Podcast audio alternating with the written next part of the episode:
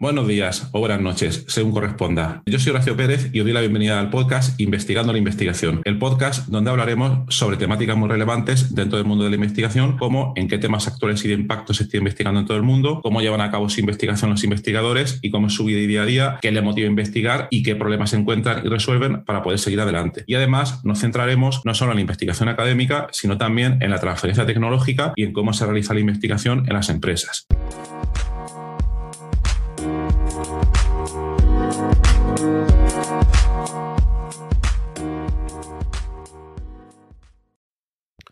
Hola, hoy es lunes 21 de febrero de 2022 y en este episodio de hoy te voy a contar eh, una nueva serie donde voy a investigar cómo construir proyectos en abierto y en este caso se trata pues de un negocio online.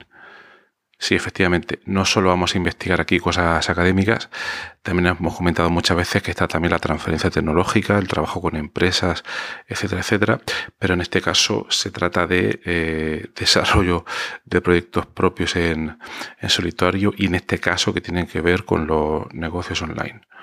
Bien, eh, ¿por, qué, ¿por qué hago esto? Bueno, pues desde hace, desde los dos últimos años, He leído mucho, he estudiado mucho sobre diversas técnicas de marketing online, eh, cómo crear negocios online.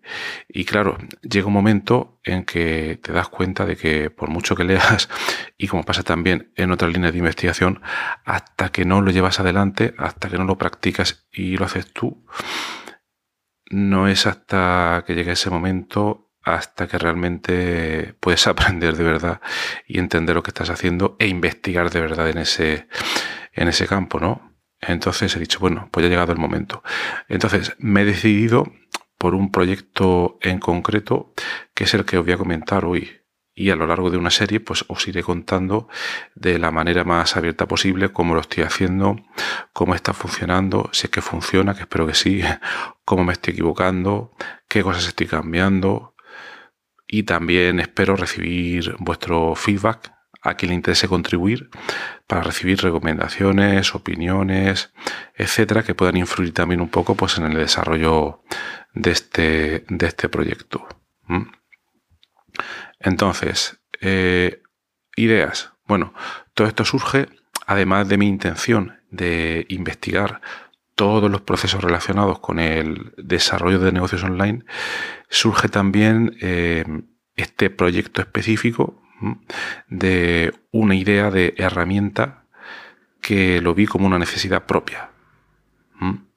De momento os voy a comentar que se trata de una herramienta para mm, organizar newsletters.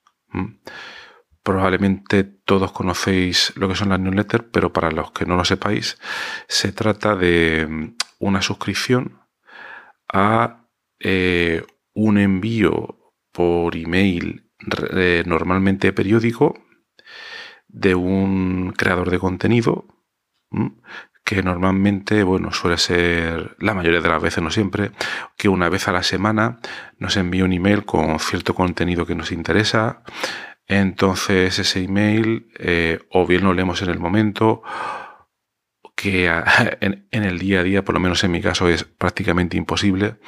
Con unos 200 o 300 emails que me llegan al día, es algo que no puedo hacer. Y entonces digo, bueno, pues los voy a guardar para leerlos más, más tarde. Y claro, cuando ya estás suscrito a varios newsletters, pues es un poco un proceso un poco enfarragoso, por decirlo de alguna manera.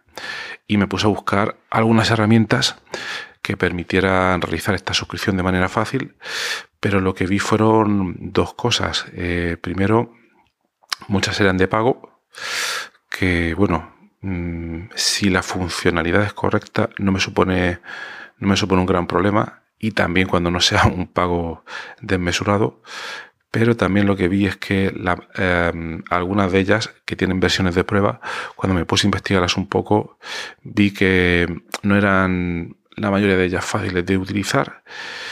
Y bueno, pues lo dejé ahí, ahí, parado hasta que decidí, bueno, pues, pues voy, a, voy a intentar hacer yo algo.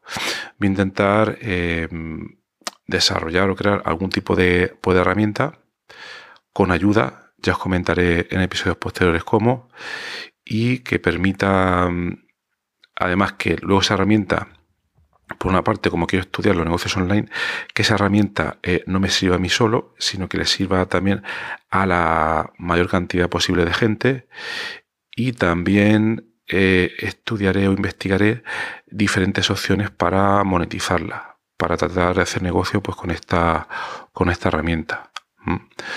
Entonces, bueno, esa es la, idea principal. Una herramienta para poder organizar de manera muy, muy, muy fácil. Ese es el objetivo, porque he detectado que, no existe ahora mismo en el mercado ese tipo de, de herramienta. Poder generar, poder crear esa herramienta y, eh, bueno, y monetizarla, ¿vale? Algunos os estaréis preguntando, oye, eh, estás dando la idea en abierto, te la va a copiar alguien, ¿no? Y digo, bueno, puede ser, puede ser, a ver quién lo, quién lo hace, pero también tened en cuenta que sobre todo en este tema del desarrollo de negocios online no es simplemente la idea, sino es también cómo, cómo lo desarrollas. ¿eh? Así que ánimo si lo queréis copiar, a ver dónde, dónde llegamos con todo esto. También tengo que comentar que es la primera vez que me embarco en esta aventura de, crear un negocio online a través de esta herramienta. Entonces eh, estoy dispuesto a equivocarme muchísimo. Creo que es como se desarrollan estas cosas, pero también tengo que decirlo eh, a un ritmo como pueda llevarlo, ¿eh? ¿vale? Porque esto no, es mi trabajo principal y lo llevaré pues a ratos libres como, como buenamente pueda. Bien, metodología.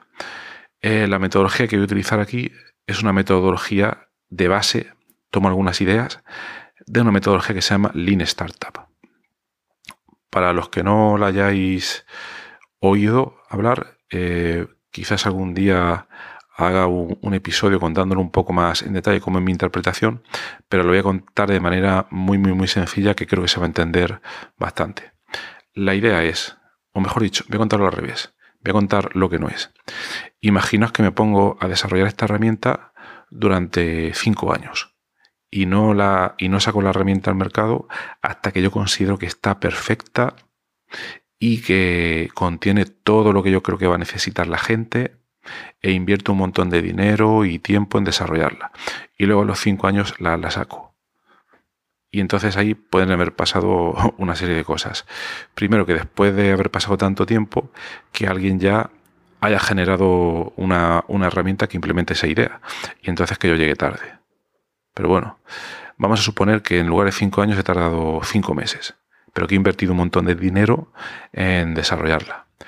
Y luego lo que me podría pasar es que a la gente no le interesa utilizar esa herramienta simplemente porque no le gusta o al final no es una necesidad real que haya en el mercado. No hay realmente gente que quiere utilizar ese tipo de, pues, herramientas. Entonces ahí he cometido pues una serie, habría cometido una serie de, errores importantes y habría desperdiciado un montón de dinero. Entonces Lean Startup lo que hace es completamente al revés. Me explico.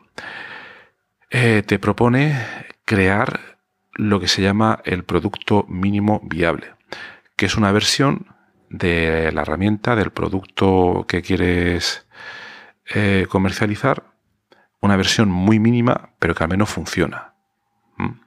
Entonces esta herramienta que quiero desarrollar pues sería la versión más básica posible, pero que incorpora de alguna manera esa funcionalidad de permitir una fácil y ligera clasificación de las, de las newsletters. Y luego, eh, el desarrollador el creador de, ese producto lo que tiene que hacer es eh, entrevistar o recoger un feedback activo de la mayor cantidad posible de lo que él o ella piensa que son el público destino o el sector de mercado por esa herramienta. Entonces, el siguiente paso tendría que ser, cuando tenga esa primera versión, pues obtener feedback de un montón de gente y luego también estudiar ese feedback. Imaginaos que, la, que de 100 personas que entrevisto, cuando les enseñe la herramienta, 99 de ellas me dicen, bien, pues yo veo que aquí le falta una característica tipo, yo qué sé, un botón que haga tal cosa y que ahora mismo no lo tiene. y que luego hay uno que me dice, no, es que le hace falta em, que el cuadro de texto sea más grande y que tenga una funcionalidad que no la tiene. ¿A quién haría caso? Pues en principio parece que este caso es muy fácil. Haría caso a esas 99 personas que han coincidido bastante, han generado una señal frente a ruido bastante clara y entonces incorporaría esa funcionalidad. Crearía lo que sería la versión 2 o como lo quiera llamar, pero crearía una nueva versión y seguiría enseñando el producto a otro grupo de personas e iría viendo pues eh, si realmente veo un encaje, que la herramienta le va gustando, que cada vez más gente se siente cómoda con su uso, etcétera, etcétera. Y luego también eh, podría probar otros supuestos que yo tengo. Esto en realidad en lo que pretende basarse es en el método científico, es un método científico de testeado de, hipótesis. Mi hipótesis inicial es que la herramienta puede tener valor para la gente. Entonces eso es lo primero que yo probaría. Luego cuando vea que tiene valor, tengo que testear otras hipótesis sobre cómo es la interfaz de usuario de la herramienta, y luego también podré testear más tarde diferentes modelos de negocio para ver cómo la voy a monetizar. ¿Vale? Pues básicamente se basa en esto. Obviamente no me da tiempo a comentar todos los detalles, ni soy un experto en Lean Startup, porque es la primera vez que la aplico también, al menos en este caso. En otros dos proyectos anteriores que hemos trabajado en nuestro grupo de investigación sí que la hemos llegado a aplicar, por tanto algo de experiencia tenemos con ella, pero ahora se trata de, otro proyecto totalmente distinto que no tiene nada que ver con la, con la bioinformática. Entonces, bueno, esa sería la, idea. Entonces, ya tengo casi preparado ese producto mínimo viable y espero que la semana que viene o antes de que termine febrero ya tenga una primera versión funcional. Entonces, si os interesa probarla, o me lo decís, me contactáis a través de la nota del programa y hoy os paso una, una versión y estaría genial poder recibir vuestro, vuestro feedback. Entonces, bueno, esas son, ese es mi plan ahora mismo. El cómo voy a investigar todo este proceso de creación de negocios online. Voy a partir de este primer producto mínimo viable, generar unas primeras versiones y cuando ya vea, ya vea que, que realmente hay interés, que la gente esté dispuesta a pagar por la herramienta, que la interfaz de usuario es lo que la mayor cantidad posible de gente pediría, entonces el siguiente paso sería ponerla a disposición de todo el mundo, ya sería una versión pública en Google Marketplace, ya para que toda la gente por la teste y es lo que no tengo claro todavía, cómo sería el modelo de, de negocio. Es decir, si primero la voy a liberar totalmente gratis, a vosotros que hagáis las pruebas ahora sí que va a ser totalmente gratis, claro, faltaría más. Pero luego en ese Google Marketplace pues no sé si primero la liberaré totalmente gratis o el típico modelo freemium que viene de free más premium, donde primero liberas una versión muy simple, mm, pero con una funcionalidad reducida. Imagínate, por ejemplo, por decir algo, que solo permite clasificar cinco newsletters. La gente empieza a utilizarlo y cuando le gusta dice, vale, pues ahora me interesa la versión completa, la versión premium. Pues esa sería un poco la idea. No lo sé. O un, modelo de suscripción. También podría ser un modelo de suscripción donde la gente paga una cantidad fija al mes. Imagínate 3 euros, 5 euros, para poder utilizarla totalmente sin, limitaciones. Bueno, pues hasta aquí el episodio de hoy. El primero en la serie de investigando cómo construir proyectos en abierto. Espero que os haya resultado interesante. Si queréis probar la herramienta me lo comentáis o si tenéis algún otro tipo de feedback, el que sea, y sería más que bienvenido. Muchas gracias y que tengáis un buen día. Hasta luego.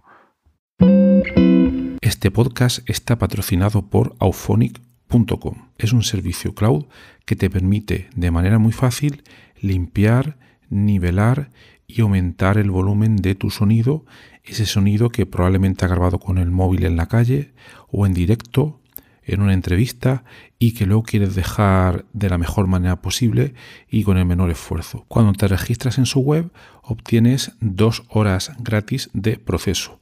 Pero para los oyentes del podcast y utilizando el cupón que viene a continuación vas a poder obtener 25 horas. Para ello debes dirigirte a la siguiente dirección auphonic.com barra offer barra Horacio con H y con C.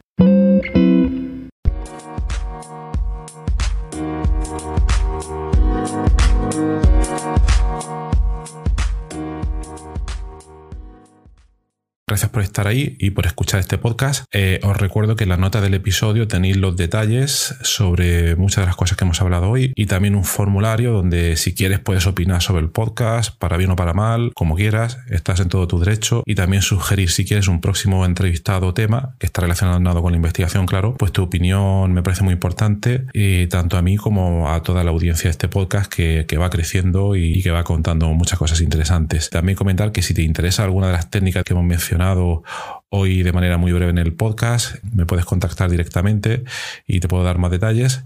Y por último, si te ha gustado, te agradecería muchísimo que lo recomendases a quien veas que le puede interesar y difundirlo por las redes sociales o donde sea. Y nada, y si estás en Apple Podcast, eh, pues ponernos ahí cinco estrellas o cuatro como quieras. Siempre viene bien. Muchas gracias. Hasta luego.